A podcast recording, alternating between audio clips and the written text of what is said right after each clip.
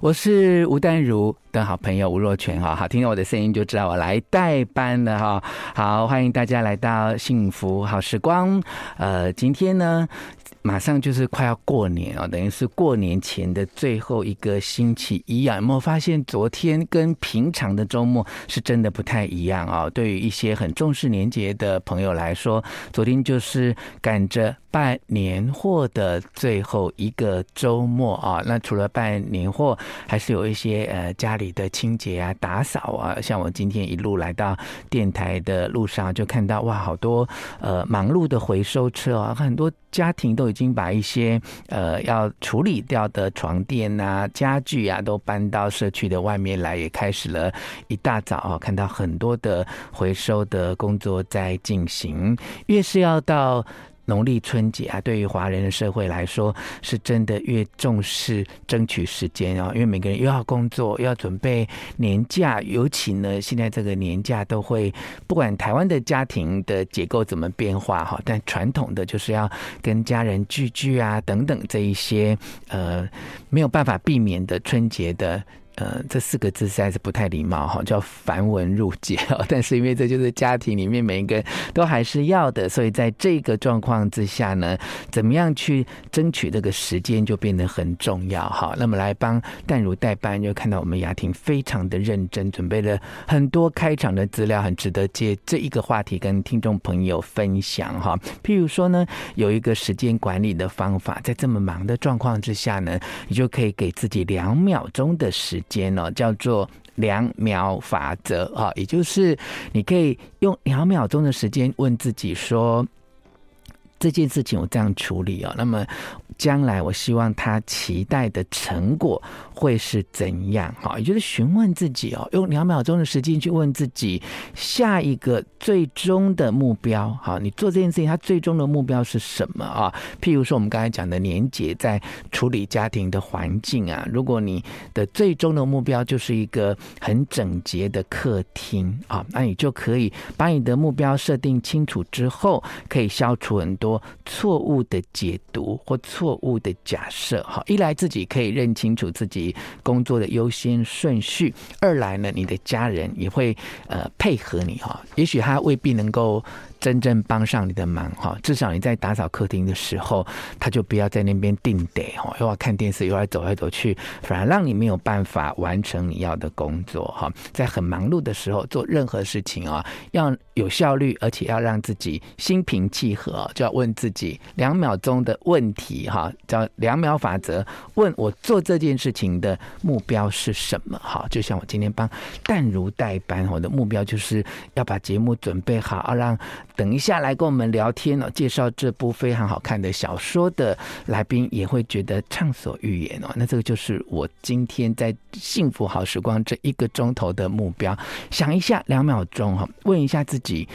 你今天做这件事情最终的目标是什么？就可以设定这个优先顺序，而且可以筛选掉很多不必要的、会浪费你时间的一些枝枝节节的问题啊。所以我们都说时间就是金钱嘛，好，所以你要把时间呢好好的运用，就像是啊，你要把钱花在刀口上一样啊。快要过年了，很多人也要花很多钱去买很多东西啊。那究竟啊，你要买很多的鲜花，很多的。糖果、饼干，还是很多的在呃年节能够让家人娱乐的东西呢啊，有时候呢进了这些超级市场卖场啊，你也会有一点犹豫啊。所以呢，有专家在提供给大家一些建议哦，就是你怎么来看哈，把钱花在刀口上。好，同样的，我们刚才讲到时间管理嘛，你怎么把时间花在刀口上，这都是一样的道理哦。那专家就建议说啊，花钱就像花时间一样啊，你要去想一想啊，占用你最长时间的领域是什么？哈，举个例子来说，列一下清单哦，你到底应该要买办公桌椅，好，就是一个很舒适的或书房这个桌椅，好，或者是你应该换一支手机，好，到底买一个东西怎么做决定才叫做把钱花在刀口上？诶，这个分析我觉得很好玩呢。他说，呃。花在办公室的工作会用到椅子哦，大概就八小时，因为你要上班至少八小时嘛，哈。那如果呢，再少一个时间，譬如说七小时左右，那你会用什么？你会用到床垫、枕头跟被子哦。那四小时的话，其实我觉得很很长啊。说四小时会使用社群软体、各种 APP，这个时候就用到手机哈。那花一小时时间会做的事情是做饭，好，你可能会到厨房。那如果是四十分钟会什么呢？那可能是运动哈。他说你把你每天花的时间做的事情的项目把它列出来，那这件事情就要有答案了，就是你到底该换一个舒适的办公或书房的座椅呢，还是你应该要换一只手机哈？呃，大家听到刚刚的条列的分析，就会发现说，原来你用椅子的时间是八小时哈，用手机的时间是四小时。他还举个例子说，因为。如果你很少在家里做饭的话，哈，那只有一小时会用到厨具嘛，所以你如果花了二十几万去换厨具，后来发现你一天只用一小时，你事后就会觉得很后悔，怎么当初花了这么多钱，哈，所以在过年的期间，不论是花钱或花时间，都可以用这个方式呢，来为自己做一个时间方面的管理，认清楚你的目标，然后看看怎么花用这一些项目才是真正花在你时间的。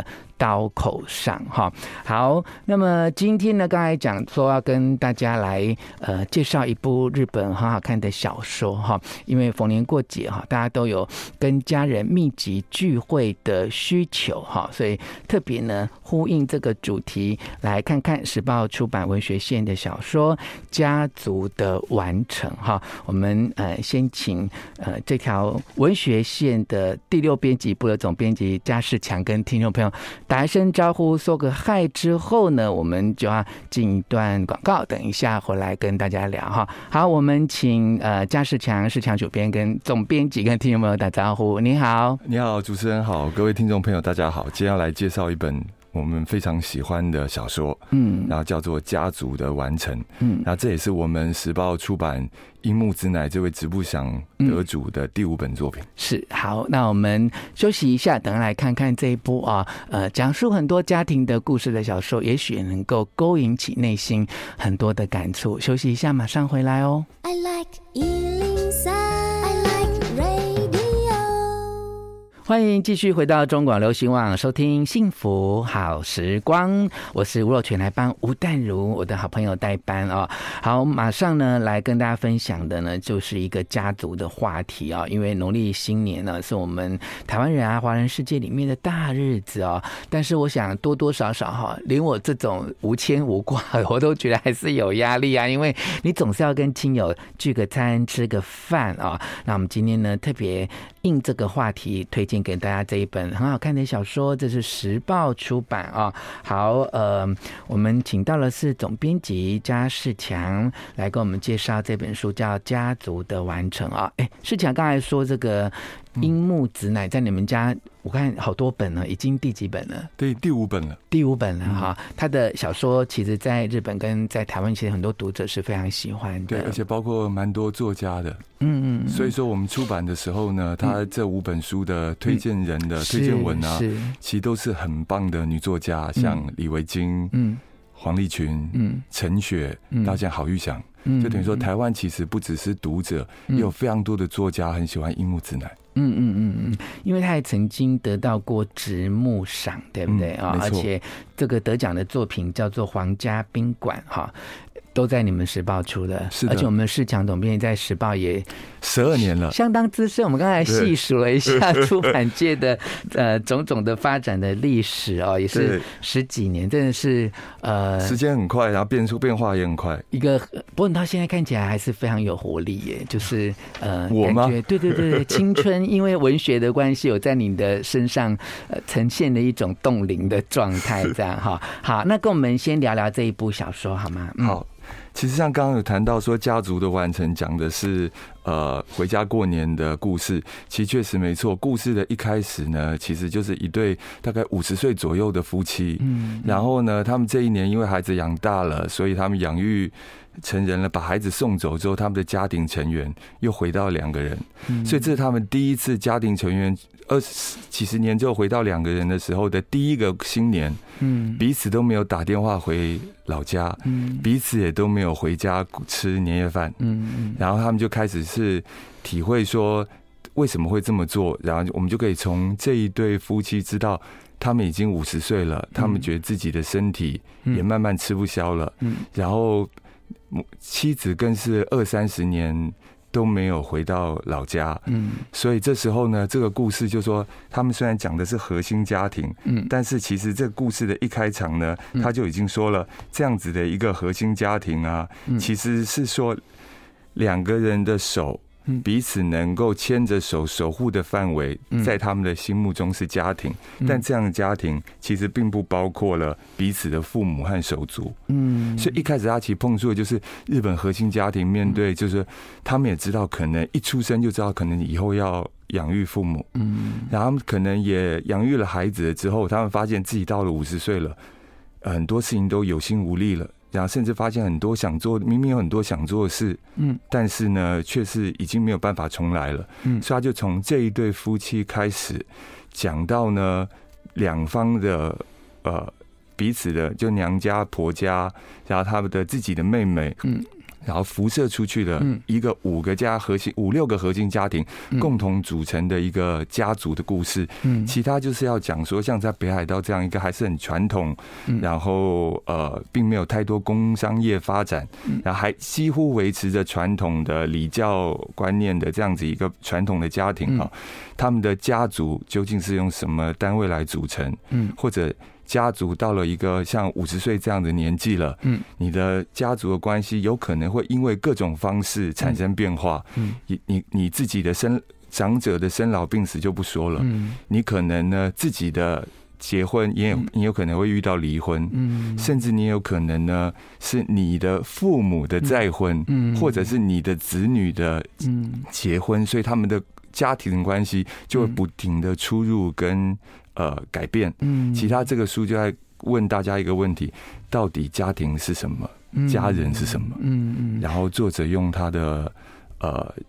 自己的观念。然后自己的身边周遭出现的人物，写出了这一本小说。嗯，而且他每一个篇章啊，就用一个女性的名字当做那个篇章的名称啊。当然也是呃，在不同的篇章把它架构起来，那用这个女性的名字当做这一段故事的主轴哈。对，也看到这个日本的家庭，当然作者我觉得非常有巧思啦，他把它设定在五十岁左右的这一对呃。要讲中年嘛，应该已经有点偏首领的夫妻，因为我觉得这样故事的延伸就呃上可攻下可守啊，啊，所以讲到了老年，其实有一些失智的情节，跟台湾的社会其实是很呼应的。那也因为这个少子化的关系啊，他们有这种生产的压力哈。譬如说有一个男性要去娶一个哈跟他孙子一样年纪的女性，相差二十七岁，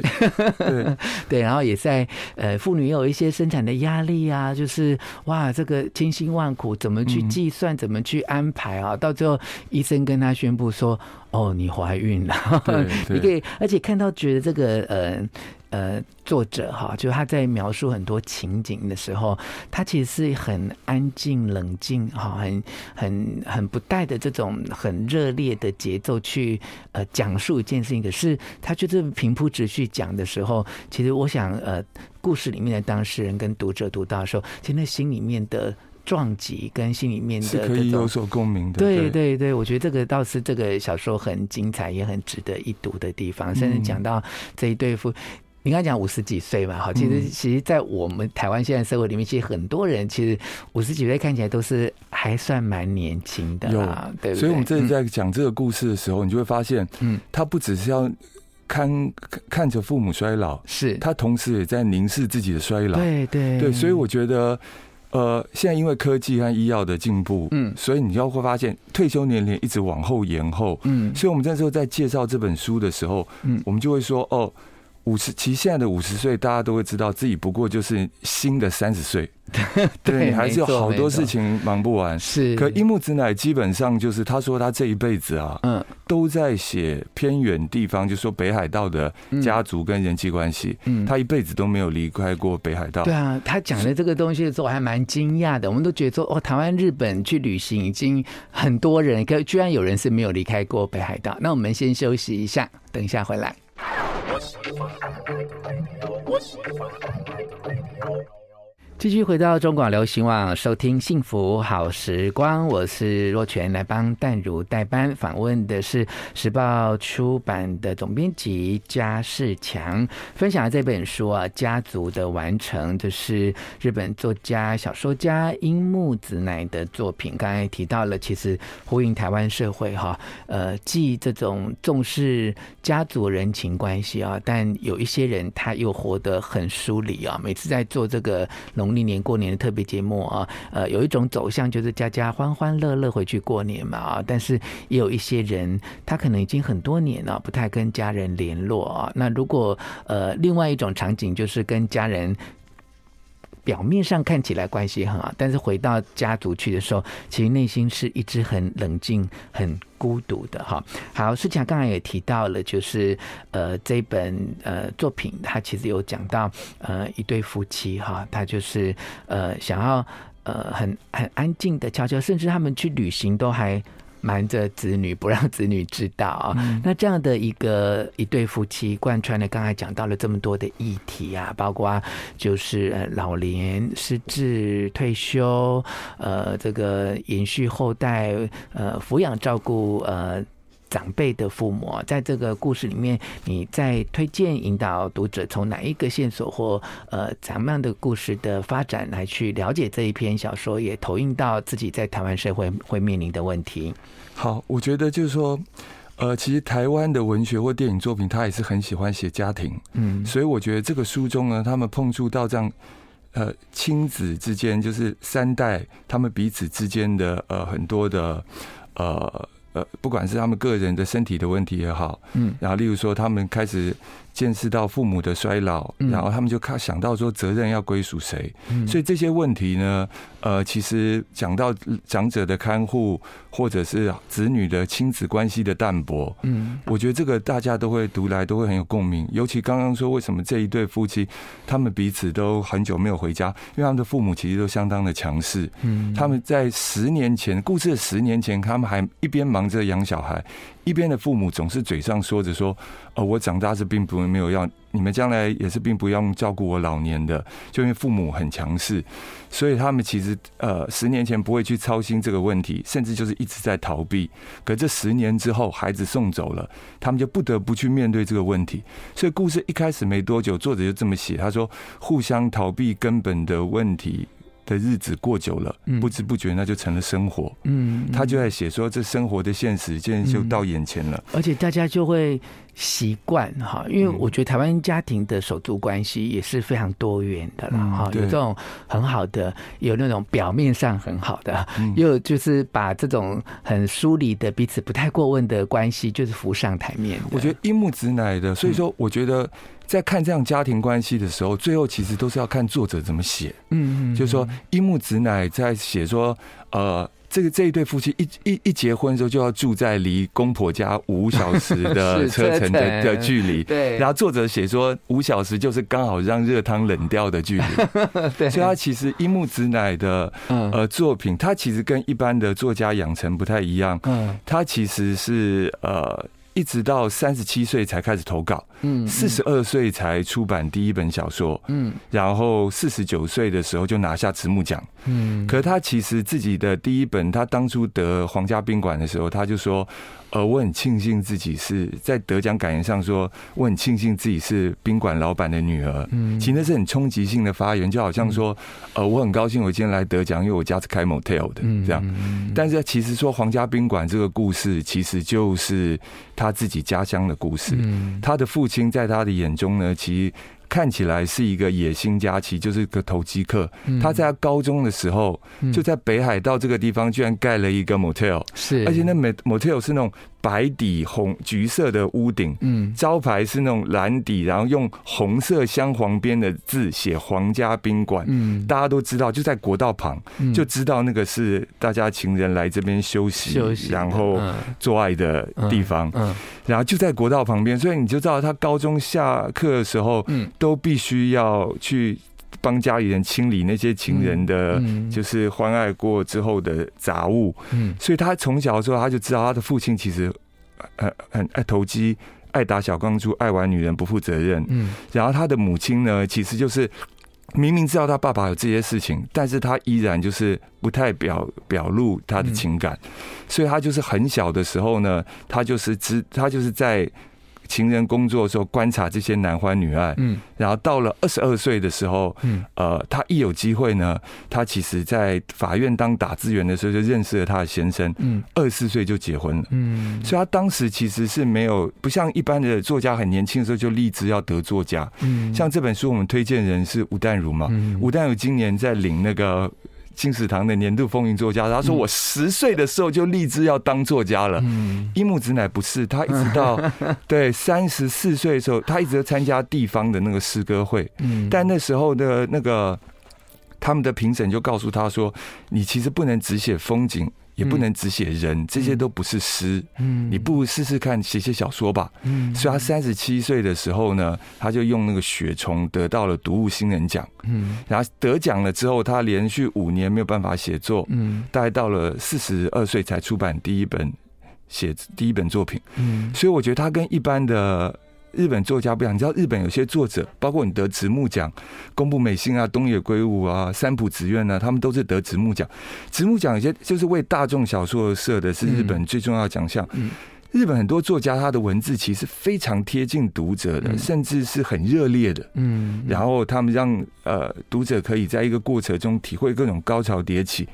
樱木子乃也许他出道的时候就已经都三十几岁了，嗯，所以他的作品风格其实就像他在的北海道一样，嗯，他是非常冷冽、冷冽，对，然后很直接的，是，然后他写的呢都是那些在粗犷大地上生活的男女，是，他说他从小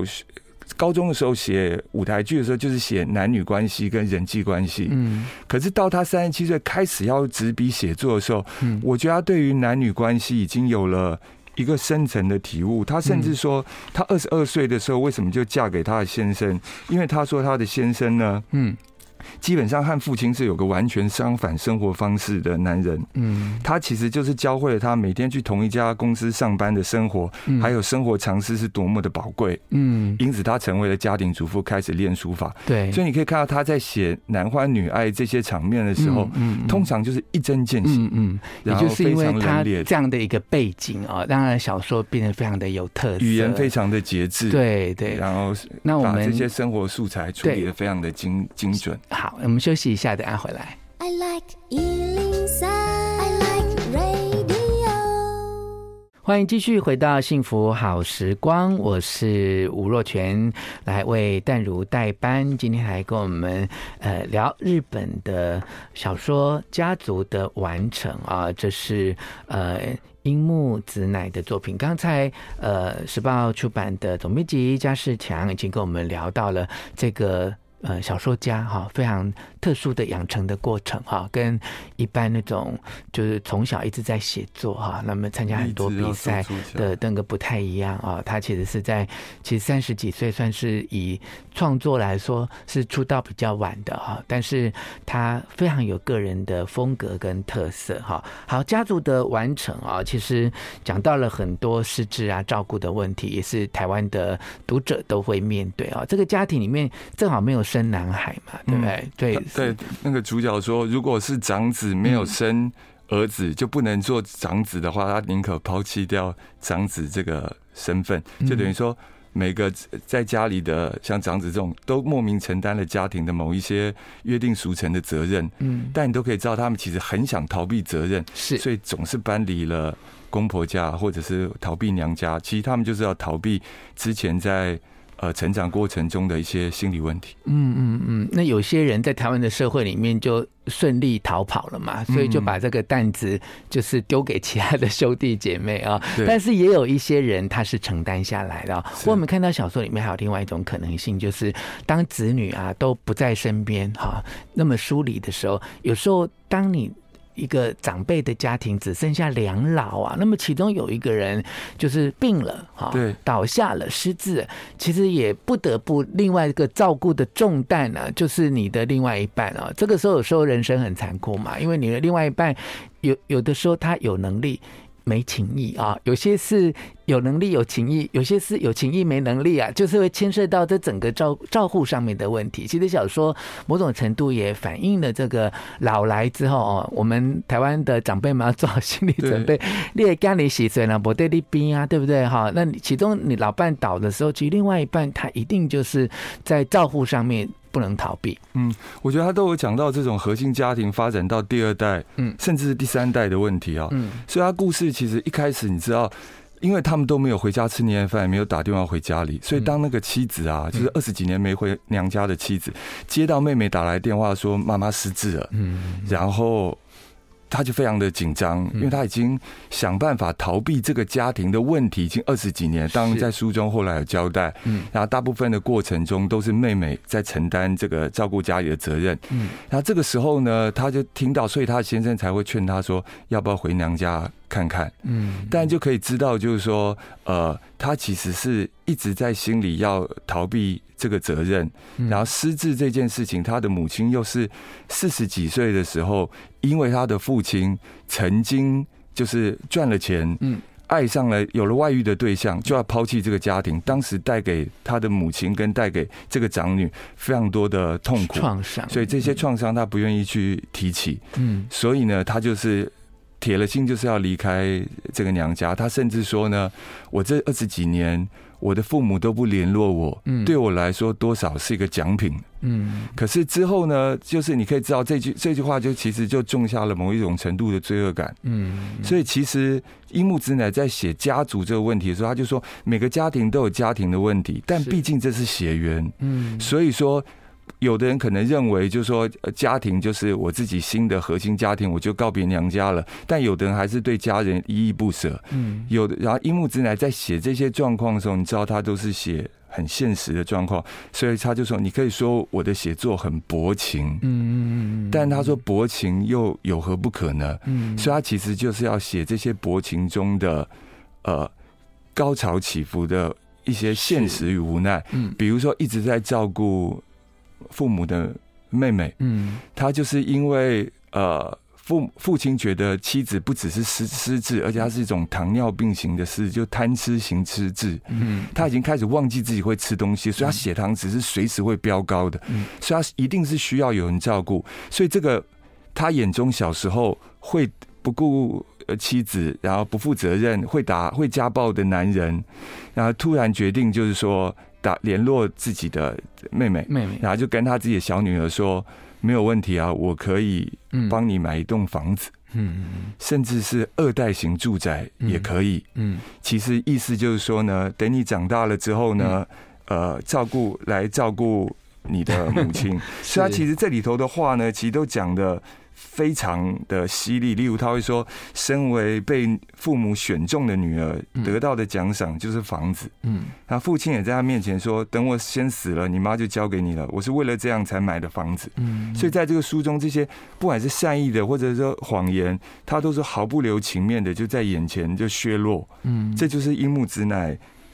写作的风格，嗯，可是你也可以知道，它里头碰触了除了这些教养问题，像二代型住宅，其实也是，嗯，他就日本，他们就说，到了二零一零年的时候，他们本来在一九八零年泡沫经济的时候，双薪家庭大概就百分之三十一，嗯，但到二零一零年的时候，他的呃双薪家庭到了百分之五十五，所以你就知道，如果我是双薪，我不但没有办法抚养我的孩子，我可能也没有办法看护我的父母，所以日本的住宅就产生了一种。共用饭厅和玄关，嗯，但是父母跟子女可以独立生活的，嗯，其实就是希望说，呃，彼此在生活上有个照应。其实也是因为，呃，如果没有这样子的一一种方式，彼此可能都会被生活的重担压的没有办法，呃呃，维系这个家庭关系。是，所以我觉得樱木直乃里头的小说家，他这个故事中的人物，嗯，还会留在北海道男人。不是出去外地回来，失败过的男人，嗯，就是那种父母教养在吃父母的，嗯，对，吃老本的，就是像柳树般，就是没有自我男人。但樱木直乃其实最会写的，其实是那些女人。对，就他也是透过这些男人的描述来衬托出这个女人内在的一些思绪，跟她的女性的一些自觉跟精神啊。对，好，那我们休息一下，等一下再回到现场哈，再跟大家聊一聊这本书《家族的完成》。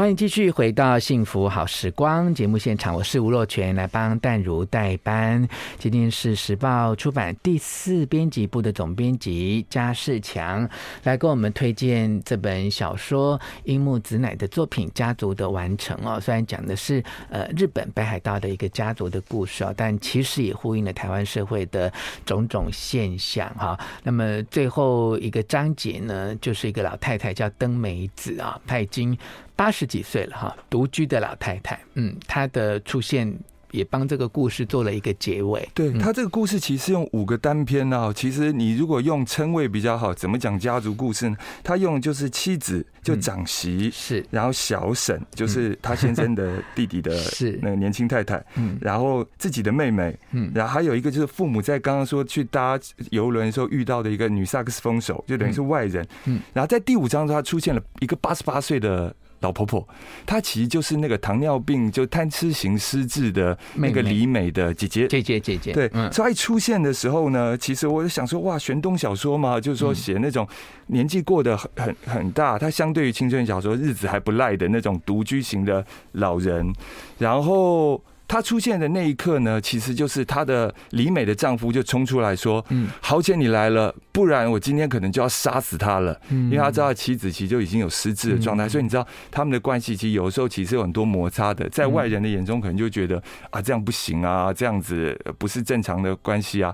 但是你可以换我那时候那个换一个角度想，就是。登美子出现，让猛夫讲出这句话。猛夫真的会杀了他的妻子吗？没有，他妻子大概四十几岁的时候就得了糖尿病了，嗯，然后甚至到后来失智了。可是我们换个角度想。难道这三十几年不都是猛夫在照顾他吗？啊，他们就这样独居在川路这个地方。是，然后而且他也他这种情绪性的语言啊，其实他就是一种照顾者的压力啊。这个其实是没有照顾过的人没办法理解，没有办法理解的。对，所以我觉得在书中，可是作者总是用很。直白、嗯，很冷冽的方式，去描述出来这种人的无奈。嗯，你知道这个男性啊，对，他承认他会家暴，他曾经把妻子打到脸都变形，但他也是这样子在照顾自己的妻子这么这么多年。嗯，然后你也可以知道，就是这里头的女性有很多的苦衷。她们通樱木直乃典型女性，就是她她经历了人世，然后经历了身体的荒芜之后，嗯。她突然产生了一种自觉，就是我的命运是没有办法被改变，嗯，所以既然没有办法去改变，我要怎么样去适应？嗯，所以她同时女性要写的是她的生存，嗯，以及她对于这些情欲的